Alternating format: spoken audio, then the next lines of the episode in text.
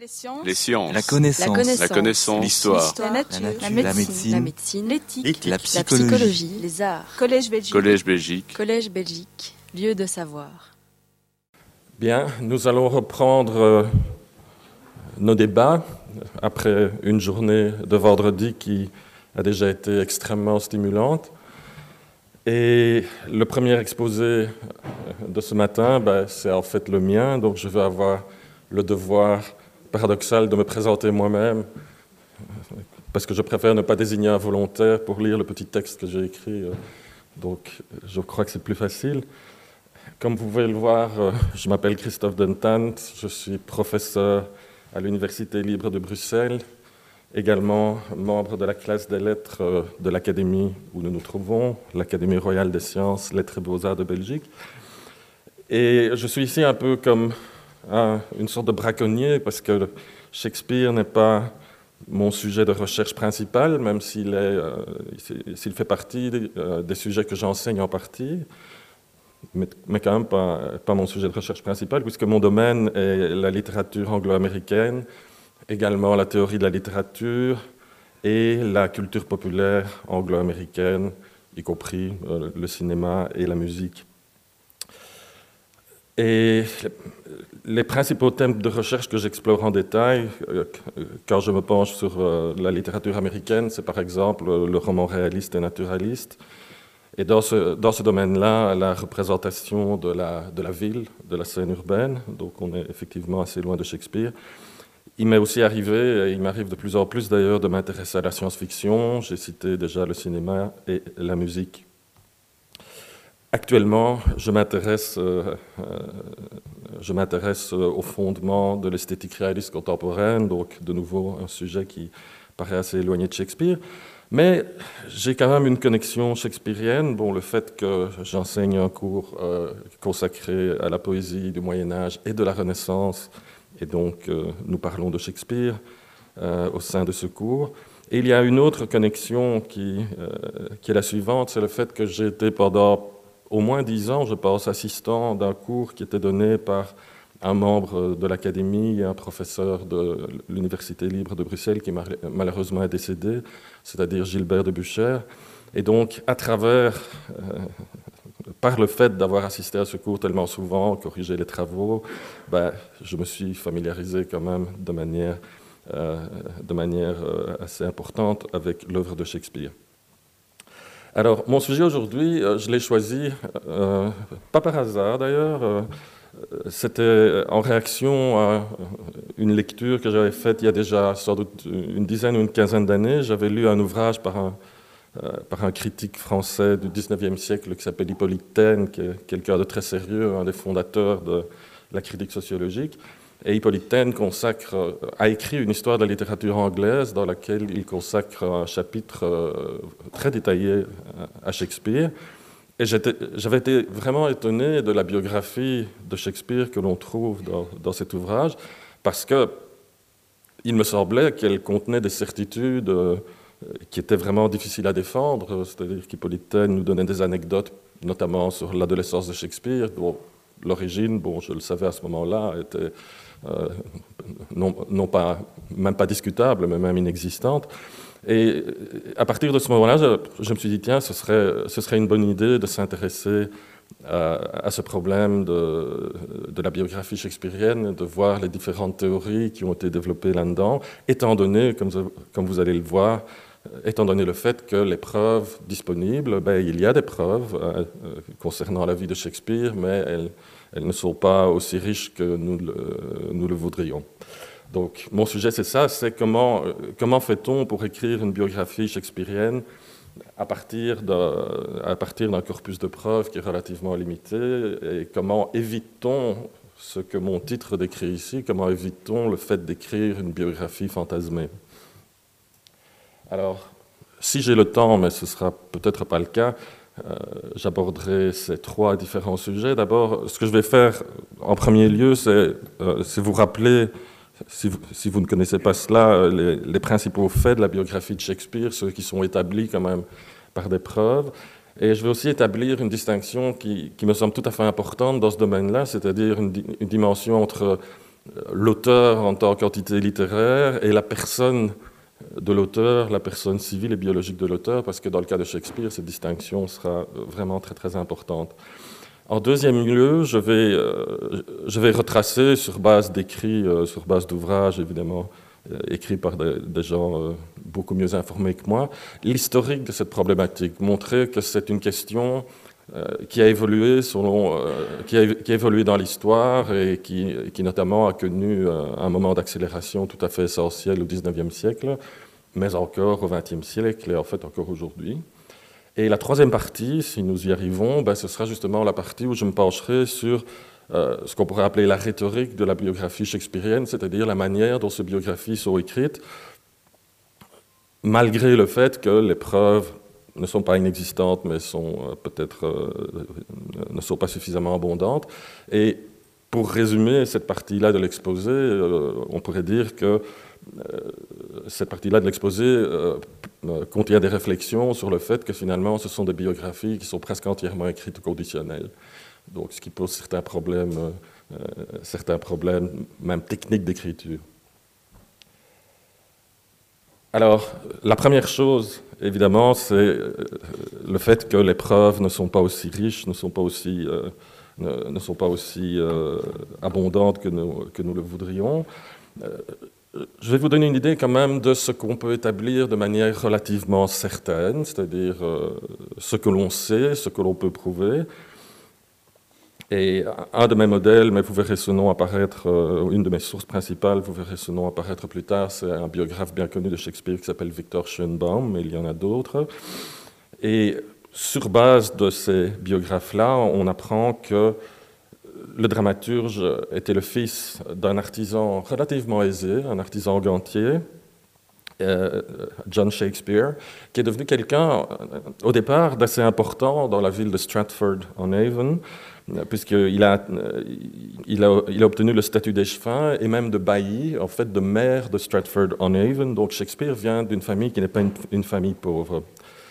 Par contre, ce que tous les, biographes ont remarqué, c'est que la carrière du père de Shakespeare a connu des déconvenus dont, les raisons, dont les causes sont mal connues, mais en tout cas, il est clair qu'à partir d'un certain moment, il a eu au minimum des problèmes d'argent et il a dû abandonner ses fonctions mayorales. La mère de Shakespeare, Mary Arden, provenait d'une famille qui était également une famille relativement aisée, mais dans ce cas-là, une famille de fermiers. Et c'était des gens qui prétendaient avoir une connexion, ou en tout cas euh, un lien généalogique avec une famille aristocratique. C'était aussi une famille catholique. Et vous verrez que le catholicisme est un, est un sujet euh, qui a préoccupé euh, les biographes shakespeariens de manière considérable. Nous y reviendrons. Un autre fait bien connu de tous les amateurs de Shakespeare, et déjà vous voyez que nous passons directement à la fin de l'adolescence de Shakespeare, c'est le fait qu'il s'est marié à l'âge de 18 ans avec Anne, Hathaway, ce qui fait maintenant sourire les étudiants, les étudiantes quand on mentionne ce nom, mais parce qu'il y a une actrice hollywoodienne qui s'appelle Anne Hathaway, mais ici c'est la femme de Shakespeare. Et Anne Hathaway était en fait de 8 ans plus âgée que Shakespeare. Donc euh, beaucoup de questions ont été soulevées, on s'est posé beaucoup de questions à propos de ce mariage, euh, parce que ce que l'on sait aussi, c'est que leur premier enfant est né après, cinq mois après le mariage. Donc il, était, est clair que euh, Anne Hathaway était enceinte au moment de son mariage. Euh, donc le premier enfant est une fille, Susanna. Et deux ans plus tard, deux autres enfants sont nés, des jumeaux, un garçon et une fille. Le garçon, Hamnet, est mort à l'âge de 11 ans, ce qui, j'y ferai allusion, a, aussi été l'objet de nombreuses spéculations parce qu'il pourrait y avoir un rapport entre Hamnet et le personnage de, Hamlet, évidemment. Et alors, ce qui se passe, c'est que, euh, bon, ce qui est à la fois fascinant mais frustrant pour les biographes, c'est que juste après son mariage et après la naissance de, ses enfants, on perd la trace de Shakespeare. Il n'y a pratiquement aucune source pour les, cinq ou six années qui suivent. On ne sait rien, à part que manifestement, euh, il a quitté Stratford et il s'est établi à Londres, parce que sinon il ne serait pas devenu le dramaturge que nous connaissons maintenant. Et cette période, en général, est décrite comme euh, sous, le, label des années perdues. Ce que l'on sait d'autre part, à la fin de, cette période, c'est que pendant ces années où manifestement il, a déménagé vers Londres, il est devenu, et même assez rapidement, un dramaturge à succès. Et notamment, euh, son succès a été assuré par des pièces dont une de nos collègues euh, a parlé hier, Alison Findlay, qui a parlé des trois parties d'Henri VI. Gros succès, des pièces historiques.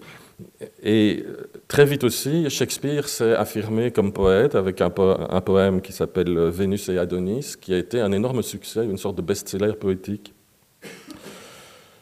Alors comment sait-on que, que tout cela s'est passé pendant ces années dont on, euh, dont on ne sait rien? Ben, On le sait par une allusion euh, extrêmement... Euh, une allusion indirecte, euh, on le sait par un pamphlet écrit par un autre dramaturge qui s'appelle Robert Greene. Et dans ce pamphlet, euh, Robert Greene avertit les autres euh, artistes de l'époque de l'arrivée d'un nouveau venu qui serait non seulement un arriviste, mais probablement aussi un plagiaire. Et quand on lit le pamphlet de Robert Greene, on se rend compte que la seule personne possible qui puisse répondre à cette description, c'est Shakespeare lui-même parce que Robert Greene utilise, parodie un des vers, justement, de, un des vers de la troisième partie de Henri VI. Donc on sait qu'il vit Shakespeare, nouveau venu à Londres, plagiaire, arriviste, et vous allez voir que cette notion de l'arrivisme de Shakespeare sera importante.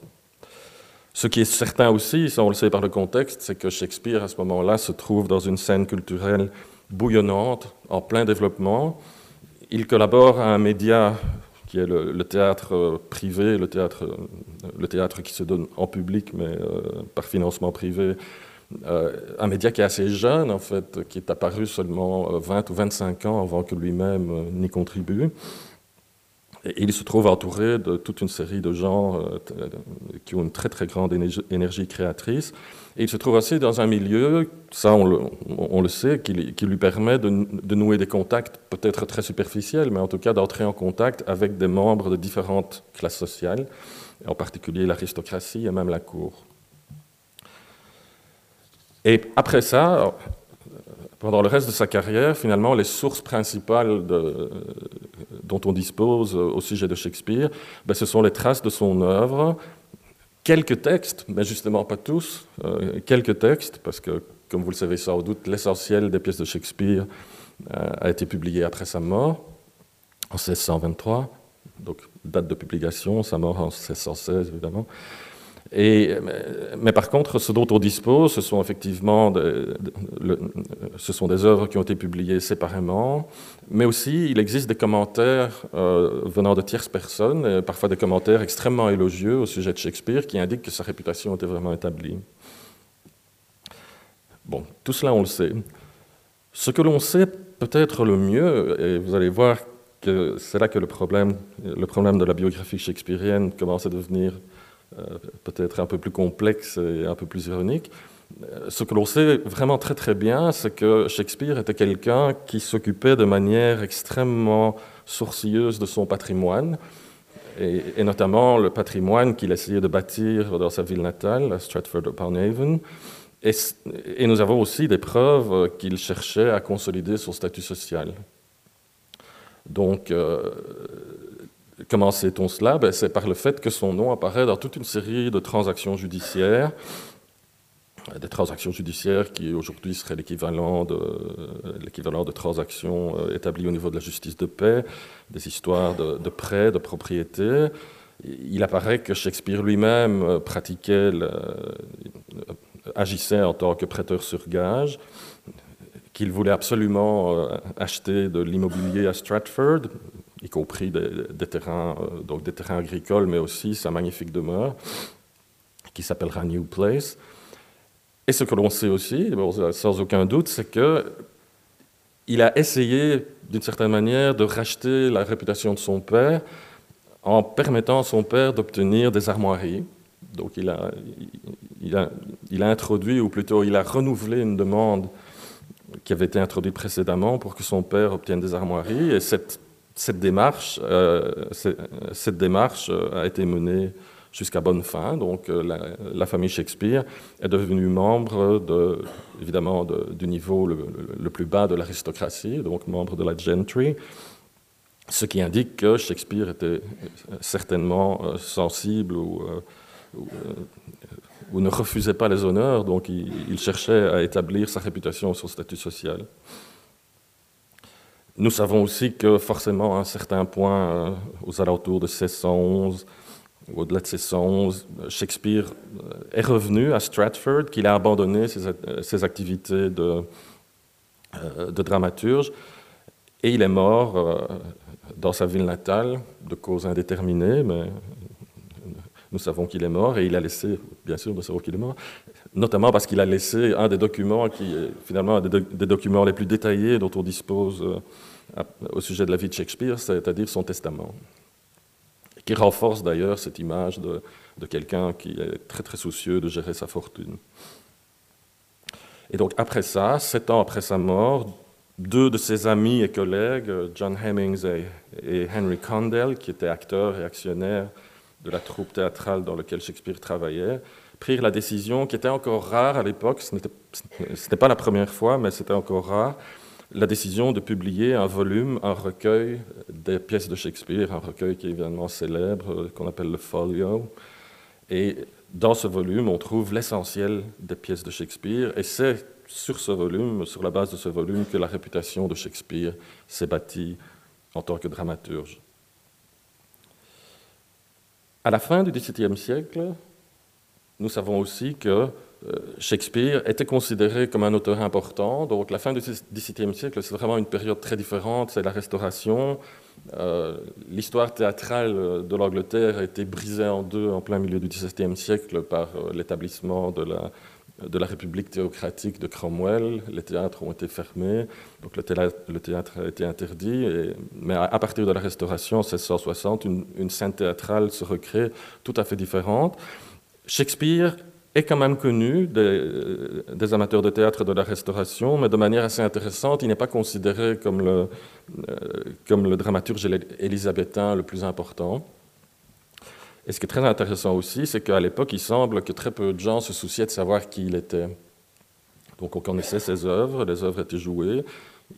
Il n'était pas considéré comme le grand génie qu'il deviendra euh, rapidement, d'ailleurs à partir du XVIIIe siècle, mais et en plus, on s'intéressait relativement peu à lui. Mais justement, à partir du XVIIIe siècle et de l'époque qu'on appelle pré-romantique, et puis à l'époque romantique, l'intérêt pour Shakespeare a explosé euh, de la part du public et, des, auteurs de théâtre et de, tous les gens qui s'intéressaient à la littérature. Et à partir de ce moment-là, Shakespeare est devenu une sorte de, divinité euh, littéraire, un statut qu'à la limite, il n'a presque jamais perdu, ou sinon nous ne serions pas euh, ici aujourd'hui. Donc voilà, un récit biographique qui respecte les preuves euh, disponibles. Comme vous le voyez sur l'écran, euh, j'ai essayé de trouver une image pour, qui, illustre le fait qu'il manque certaines pièces.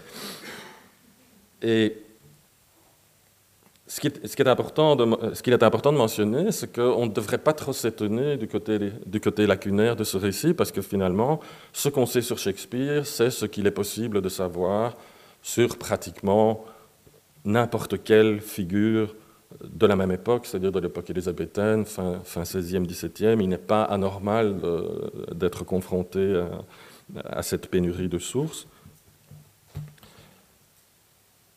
Mais le problème, c'est que dans le cas de Shakespeare, il y a, toute une série de choses qu'on euh, aimerait savoir, et vous avez une liste euh, pas du tout exhaustive. Par exemple, un des grands thèmes qui agite les biographes shakespeariens, c'est le rapport de Shakespeare et de sa famille au catholicisme. Donc, euh, une question qui est, on sait que sa mère venait d'une famille catholique, mais les questions se sont focalisées sur le père de Shakespeare. Est-ce qu'il était un recusant, c'est-à-dire quelqu'un qui refusait d'assister au service anglican? Euh, pendant le service religieux anglican, en fait, on prenait les présences littéralement, et donc les gens qui, euh, les, gens qui n'assistaient pas au service religieux euh, de l'Église officielle étaient punis, notamment par des amendes. Et on sait que, en fait, Shakespeare, pendant toute une période, John Shakespeare n'assistait plus au service religieux. Pourquoi? Est-ce que c'était par conviction? Était-il encore catholique? Et certaines preuves sont apparues euh, plus tard indiquant que c'était peut-être le cas, ou bien y avait-il d'autres raisons? La raison qui est, le plus souvent invoquée, c'est qu'en fait, sa situation financière était tellement désastreuse qu'il avait peur de se montrer en public, de, de peur d'être poursuivi pour dette. Une autre théorie qui a été développée par un biographe que je citerai dans, un instant, Stephen Greenblatt, c'est qu'il était peut-être alcoolique, en fait. Bon, ça, c'est une hypothèse déjà très euh, très audacieuse, mais qui, bon, les, faits dont on dispose ne contredisent pas cela, ben, il n'y a pas de preuve positive pour le prouver. Bon, ça c'est une théorie, euh, une théorie qui existe. Il y a de nombreuses théories qui existent, euh, et j'y reviendrai, concernant les années perdues, c'est-à-dire les années du départ de Shakespeare de Stratford, son arrivée à Londres. Une, autre question qui est tout à, fait, euh, tout à fait centrale concernant la biographie shakespearienne et qui effectivement pose un problème assez sérieux, c'est la question de son érudition.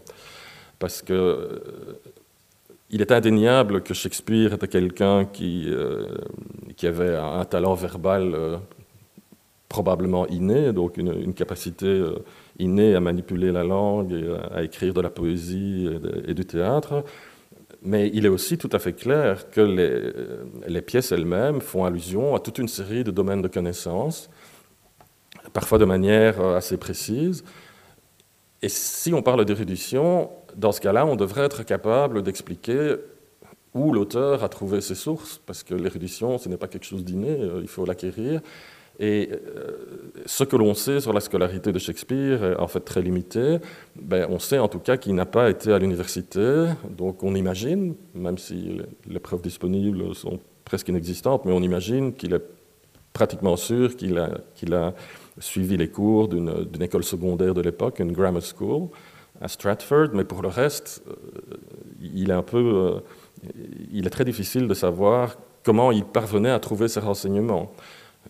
Il est important de citer d'ailleurs à ce sujet-là que nous ne disposons pratiquement d'aucun manuscrit shakespearien. Donc les manuscrits des textes euh, ont disparu.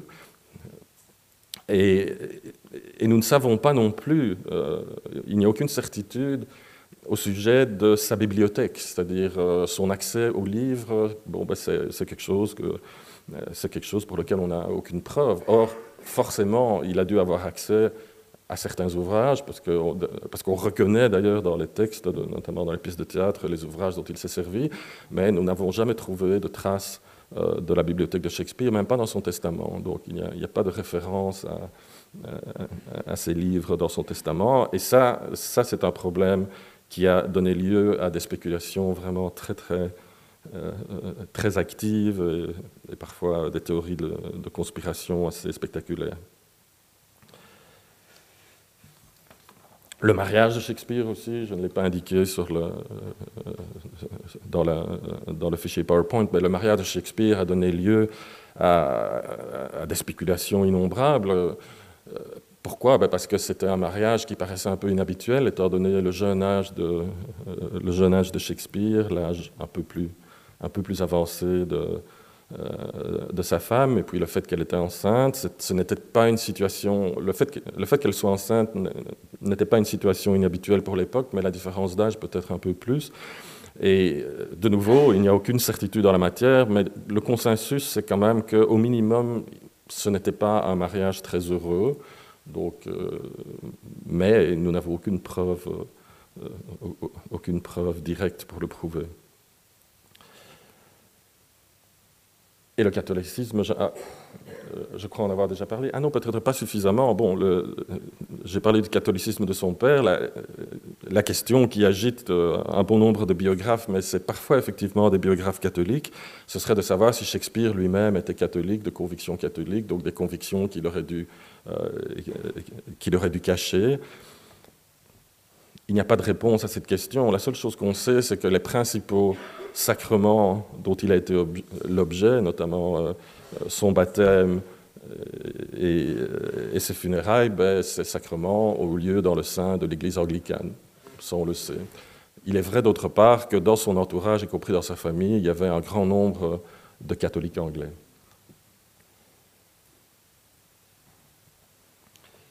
Alors j'y ai déjà fait allusion. Un, des problèmes qui a, qui a causé à la fois de, la frustration et de des frustrations, mais aussi de la fascination chez les biographes, c'est le fait que les preuves dont on dispose, je vous en ai donné un aperçu, elles sont non seulement elles sont non seulement peu nombreuses, peut-être pas suffisamment nombreuses, mais le pire, c'est qu'elles sont inappropriées. C'est-à-dire, c'est-à-dire que les preuves vraiment les plus solides sont des preuves qui ne permettent pas de construire la figure d'un génie littéraire. Et j'ai illustré ceci en fait en faisant, je pense, en faisant référence au cinéma. Vous découvrez ici la, figure de Sergei Eisenstein, qui est reconnu comme un, des grands génies du cinéma muet, un des, euh, un des, pionniers du montage et, de l'avant-garde cinématographique. Eh bien, cette photo, d'ailleurs, j'étais content de la trouver sur Internet, elle illustre bien ce, que serait l'image d'un génie culturel, en tout cas cinématographique dans, ce cas-ci. Et c'est cela qu'on aimerait avoir pour Shakespeare. Mais en fait, ce qu'on a pour Shakespeare, c'est plutôt ceci, en fait. les preuves, surtout toutes ces preuves judiciaires, euh, s'orientent plutôt vers des personnalités qui sont, bon, effectivement, des créateurs, mais des créateurs plutôt commerciaux. Donc, euh, donc ça, c'est ça, c'est un des problèmes principaux auxquels les biographes de Shakespeare sont, confrontés, et je vais le développer dans un instant. Euh, je vais le développer sur base d'une distinction que j'emprunte à Michel Foucault, une distinction que Foucault développe dans, dans un, ouvrage très célèbre qui, qui, est un article, en fait, Qu'est-ce qu'un auteur? Et ce que Foucault nous dit dans, ce, dans, cette, dans cet article, c'est qu'on doit arrêter d'imaginer qu'un auteur est uniquement une personne inspirée, une, individualité, supérieure inspirée. Un auteur est aussi une institution. Et en quoi est-ce qu'un auteur est une institution? Ben, C'est d'abord une institution parce que la figure de l'auteur, elle est construite par toute une série d'organisations, comme nous-mêmes ici, mais le système de l'enseignement, euh, tout le système euh, sociologique du champ, du champ littéraire ou du champ culturel. Donc un auteur existe de cette manière-là sous forme d'institution. Un auteur est aussi une institution d'une autre manière. À l'intérieur du texte, l'auteur est une sorte d'entité, d'instance régulatrice qui permet au lecteur de se positionner par rapport au texte. Alors ça, c'est peut-être un peu plus abstrait comme notion, mais euh, je crois qu'on peut, euh, s'en convaincre en pensant au fait qu'il existe toute une série de textes, qui sont des textes sans auteur. Bon, ça ne veut pas dire qu'ils ont été créés par des machines ou des extraterrestres, mais ça veut dire que ce sont des textes qui ne, demandent pas à leurs lecteurs, à leurs consommateurs, à leurs spectateurs de se soucier de l'identité de l'auteur. Alors, exemple, ben, exemple, la publicité. Si vous prenez une publicité comme celle-ci, bon, évidemment, à l'origine, il y a Shakespeare derrière, mais la personne qui a vraiment écrit To cough or not to cough, that's the cough cough, on, on, on pourrait essayer de savoir qui c'est, mais d'une certaine manière, ça n'a aucune importance, on ne va pas le faire. C'est un exemple qui est peut-être euh, peut euh, extrême, mais, euh, mais en fait, si vous y réfléchissez, vous verrez qu'une grande partie du cinéma commercial, que ce soit américain, particulièrement américain, mais même européen, fonctionne de cette manière-là.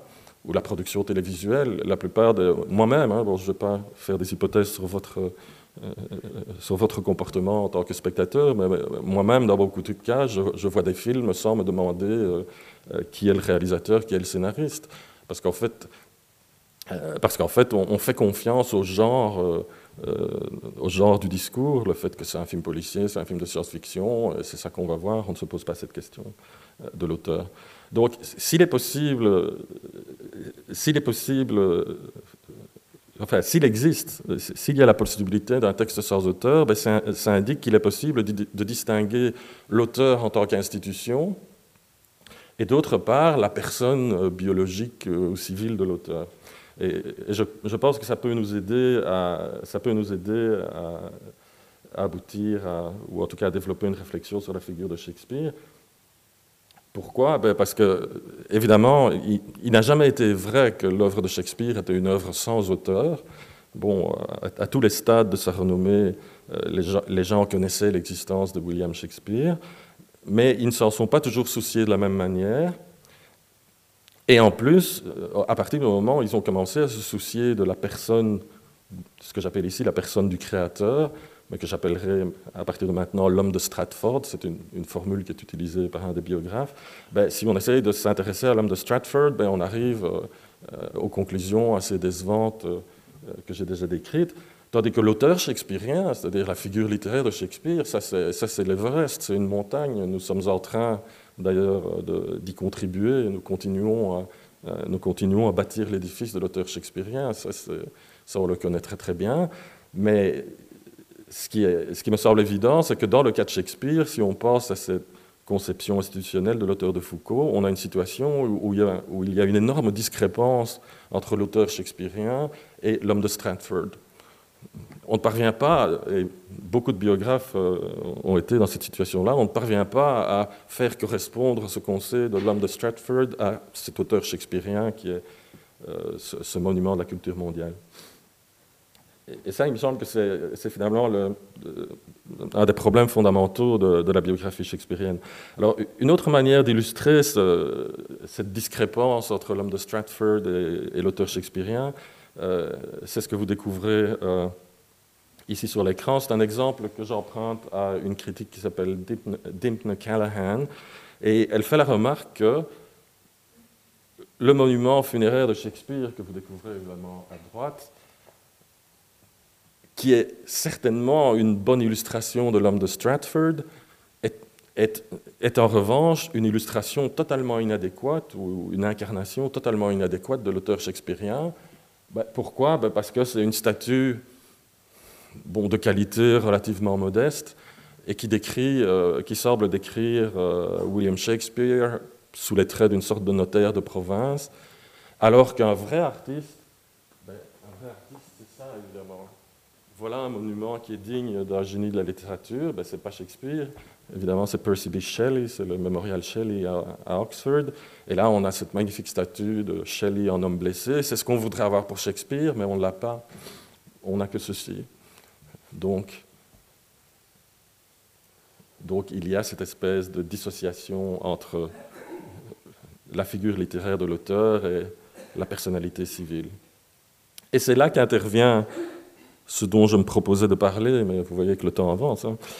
Euh, c'est là qu'intervient ce que j'appelle les fantasmes biographiques, c'est-à-dire que dans l'interstice, dans cette espèce de gouffre qui sépare euh, l'homme de Stratford et, l'auteur Shakespeare, l'auteur shakespearien, presque inévitablement, les biographes se sentent obligés de développer des hypothèses, parfois de manière très rationnelle, d'ailleurs, pas toujours, bon, mais, mais quand même parfois de manière très rationnelle, pour combler ce vide. Et on pourrait se demander pourquoi ils se sentent obligés de le faire. Il y a, de très très rares exceptions. Bon, il y a quelques, biographes qui se refusent à cela, mais c'est vraiment très, très, rare. Mais on pourrait dire que c'est une sorte de nécessité de l'imaginaire. Ce n'est pas tout à fait l'explication qui me plairait le plus, mais mais soit, j'insisterai beaucoup plus sur le fait qu'il s'agit d'une nécessité des techniques de narration. C'est-à-dire qu'à partir du moment où on se met à écrire une biographie, eh ben, on doit la meubler. Et on est obligé d'utiliser des procédés qui permettent de, remplir les vides. Et, ce sont ces hypothèses qui parfois sont des hypothèses bien étayées, parfois beaucoup moins bien. Donc c'est ça que j'appelle le fantasme biographique. Alors, dans les dix minutes qui me restent, je crois que j'aurai le temps de euh, je crois que j'aurai le temps de, parler de l'historique de cette, de cette dissociation entre, entre l'homme de Stratford et, euh, et l'auteur shakespearien. Et pour cette partie-ci de mon exposé, ça je ne vais pas le cacher, je vais me baser presque entièrement sur cet ouvrage que je recommande, qui est un plaisir à la lecture, de James Shapiro, Contested Will, Who Wrote Shakespeare.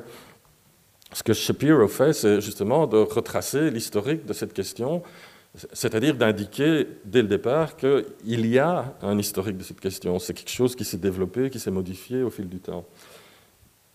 Et euh, le point de départ de l'exposé de Shapiro, ben, j'y ai déjà fait allusion, c'est le fait qu'à la fin du XVIIe siècle, à l'époque de la Restauration, finalement, la, question euh, douloureuse de, cette dissociation entre auteur shakespearien et, l'homme de euh, Stratford ne se pose pas tellement, parce que les gens qui s'intéressaient au théâtre à cette époque-là n'étaient pas tellement curieux de savoir qui était Shakespeare. Et c'était probablement l'attitude, d'ailleurs, qui était aussi l'attitude du public élisabétain.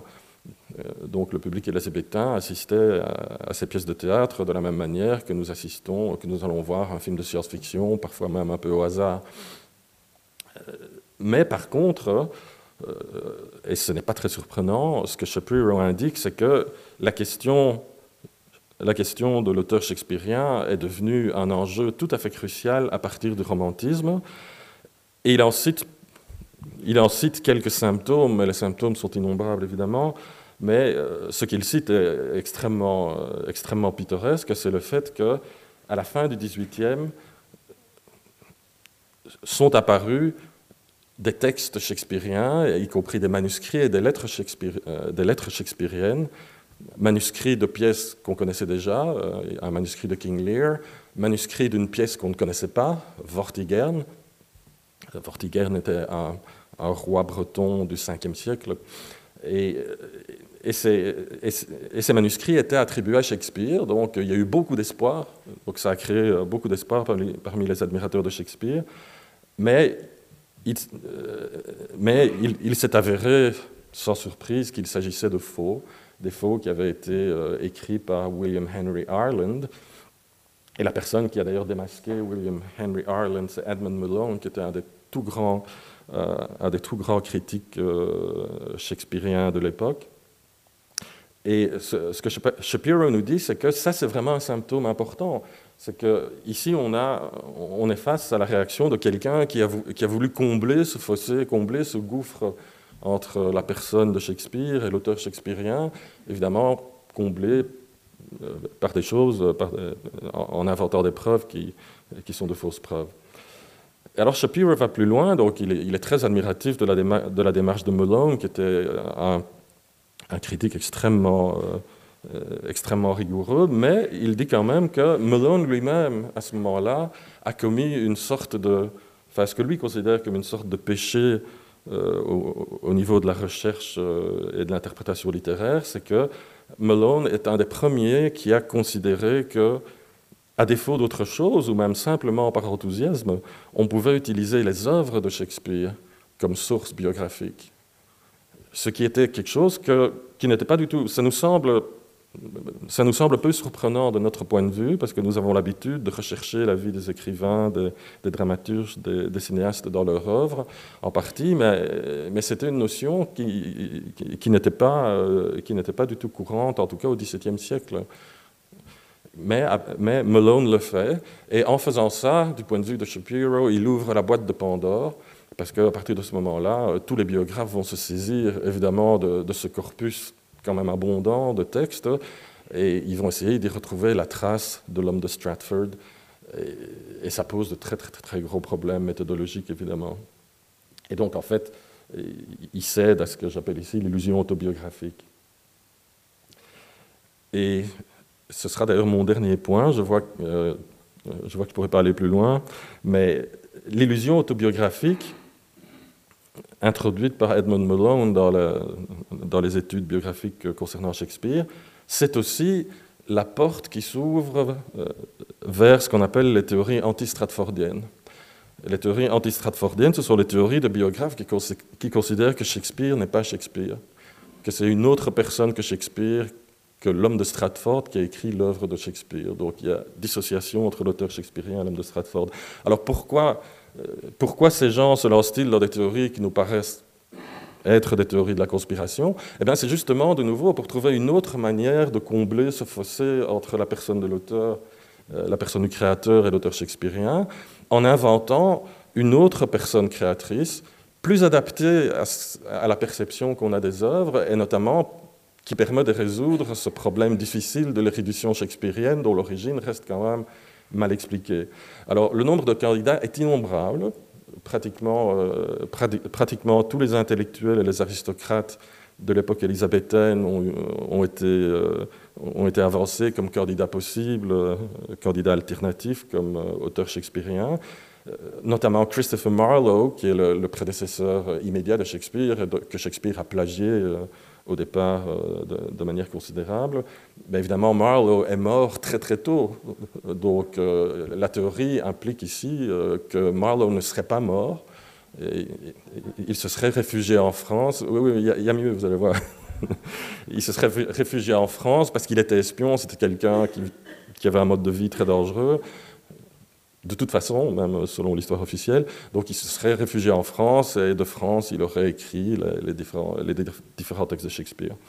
Autre candidat assez farfelu, ce serait la reine Elisabeth elle-même, ben, pas parce qu'il s'agit de quelqu'un d'incapable, mais parce qu'on imagine assez mal comment quelqu'un qui est euh, souveraine, qui doit, doit euh, s'occuper des destinées de l'Angleterre, aurait eu le temps d'écrire une quarantaine de pièces, quatre poèmes majeurs, etc., bon, et s'occuper de la mise en scène.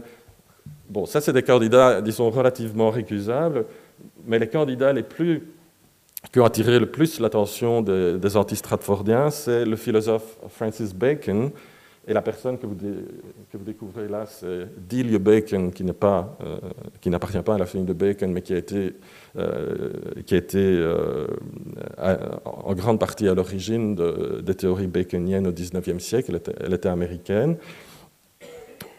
Donc, premier candidat, pourquoi? Ben Parce que Francis Bacon était un grand philosophe contemporain de Shakespeare, donc son érudition était absolument inattaquable. Deuxième candidat, c'est Edward de Vere, euh, le 17e comte d'Oxford. Ça, c'est une théorie qui s'est développée plutôt au XXe siècle, notamment euh, à travers les ouvrages de la personne que vous découvrez là, euh, qui est J.T. Looney. Et il est, intéressant de, il est intéressant de noter que ces théories qui vous paraissent peut-être bizarres ont quand même recueilli euh, ou attiré l'attention euh, de gens très très importants, notamment dans le cas de Bacon, euh, Mark Twain aux États-Unis, et dans le cas dans le cas d'Oxford, Sigmund Freud. Donc, alors pourquoi Quel était l'avantage Quel était l'avantage de désigner ce candidat alternatif? Ben, Un des avantages et une des, un des mécanismes qui était en jeu dans ce cas-là, c'est que ça permettait aussi de relier l'auteur shakespearien à certains personnages de ses pièces, des personnages très positifs. Et dans le cas de Bacon, ben, on avait l'image de l'auteur shakespearien qui, qui, s'inspirait du personnage de Prospero dans, La Tempête, le roi philosophe. Donc une vision extrêmement sérieuse de Shakespeare qui correspond bien à l'esprit encyclopédique du XIXe siècle. Tandis que dans le cas d'Edward de Vere, on a une autre personnalité pour l'auteur shakespearien. Ce serait une personnalité qui serait proche du personnage que vous connaissez tous, qui est, qui est Hamlet. Donc une personnalité plus torturée, plus aliénée, qui correspond mieux à l'esprit du XXe siècle. Bien. Eh bien, je crois que... Donc, je vais passer à ceci quand même. Et je vais m'arrêter, euh, euh, sur, ce, sur cette dia-ci. Euh, une chose que les anti-stratfordiens ont fait également, c'est utiliser des méthodes de recherche qui nous paraissent assez bizarres. Bon, et là, on entre vraiment dans la théorie de la conspiration. C'est qu'ils étaient obsédés par l'idée que les pièces contenaient des messages codés. Et c'est particulièrement les baconiens qui avaient cette obsession. Des messages codés qui se manifestaient dans les textes forcément imprimés, puisqu'on n'a pas les manuscrits, ça c'était un grand problème pour eux, mais dans les versions imprimées des, textes de Shakespeare, ils pensaient, discerner des messages codés, encodés sous forme d'acrostiches. Donc, euh, ils regardaient, par, quelle lettre, commençait chaque vers, ils essayaient de voir s'il n'y avait pas un message codé ici. Ceci, c'est la fin de la tempête, et euh, il y a au moins un lecteur qui a cru y reconnaître le nom de Francis Bacon. Une autre manière de trouver des messages codés dans, dans, les pièces de Shakespeare, c'était de regarder les, les, inégalités, euh, le caractère inégal des caractères d'imprimerie. Parce qu'en en fait, les, imprimeurs de, l'époque élisabéthaine, apparemment, euh, utilisait plusieurs polices de caractères euh, pratiquement en même temps. Il ne se préoccupait pas de savoir si ces polices se mélangeaient. Et donc, il y a des anti-stratfordiens, des baconiens qui, euh, qui ont cru que c'était une manière de, de, faire passer des messages codés. Et certains d'entre eux, vous voyez, c'est Orville Ward Owen, ont même construit des machines cryptographiques pour essayer de, déceler ces messages codés à travers l'inégalité ou les, différences entre les polices de caractère. Alors, il y a une anecdote mentionnée par Shapiro à ce sujet, je crois que je devrais même m'arrêter ici, mais, qui m'a vraiment fait sourire ou qui est fascinante, c'est qu'un des assistants, bon, évidemment, c'est une entreprise insensée, en tout cas, je le pense, bon, on est à la limite de la folie là, mais un des assistants de, d'Orville Ward Owen, au XXe siècle, a rejoint l'équipe de cryptographes de la marine américaine qui a réussi à décoder les codes japonais, ce qui a permis à la, marine américaine de gagner la bataille de Midway. Donc, ce qui montre qu'une entreprise qui paraît extrêmement bizarre peut parfois donner des résultats euh, indirects euh, très surprenants. Et non, je vais m'arrêter, plutôt ici. De leur côté, les partisans d'Oxford dans leur désespoir de trouver des preuves, se, sont tournés vers ce qu'on appelait en Nouvelle-Angleterre, à l'époque des chasses aux sorcières, les vraies chasses aux sorcières du XVIIe siècle, des preuves spectrales. C'est-à-dire qu'ils ont interrogé, ils ont consulté un médium pour interroger l'esprit d'Oxford, évidemment. Et comme ils se sont adressés à un médium, une dame qui était manifestement une grande professionnelle, ils ont obtenu ces preuves. Donc, ils ont obtenu un sonnet mais comme c'était le cas avec la pièce Vortigern qui avait été écrite à la fin du XVIIIe, ils étaient, ils étaient quand même un peu déçus du résultat. On n'était pas tout à fait sûr que c'était du Shakespeare. Bien, ben je crois que je vais m'arrêter là. Évidemment, il y a toute une partie de l'exposé qui, euh, qui manque, mais vous, vous, pourrez la trouver sous une autre forme. Donc, je vais céder la parole à, la personne, à, à Yves Torret d'ailleurs, qui, qui va me suivre. Donc, merci pour votre attention.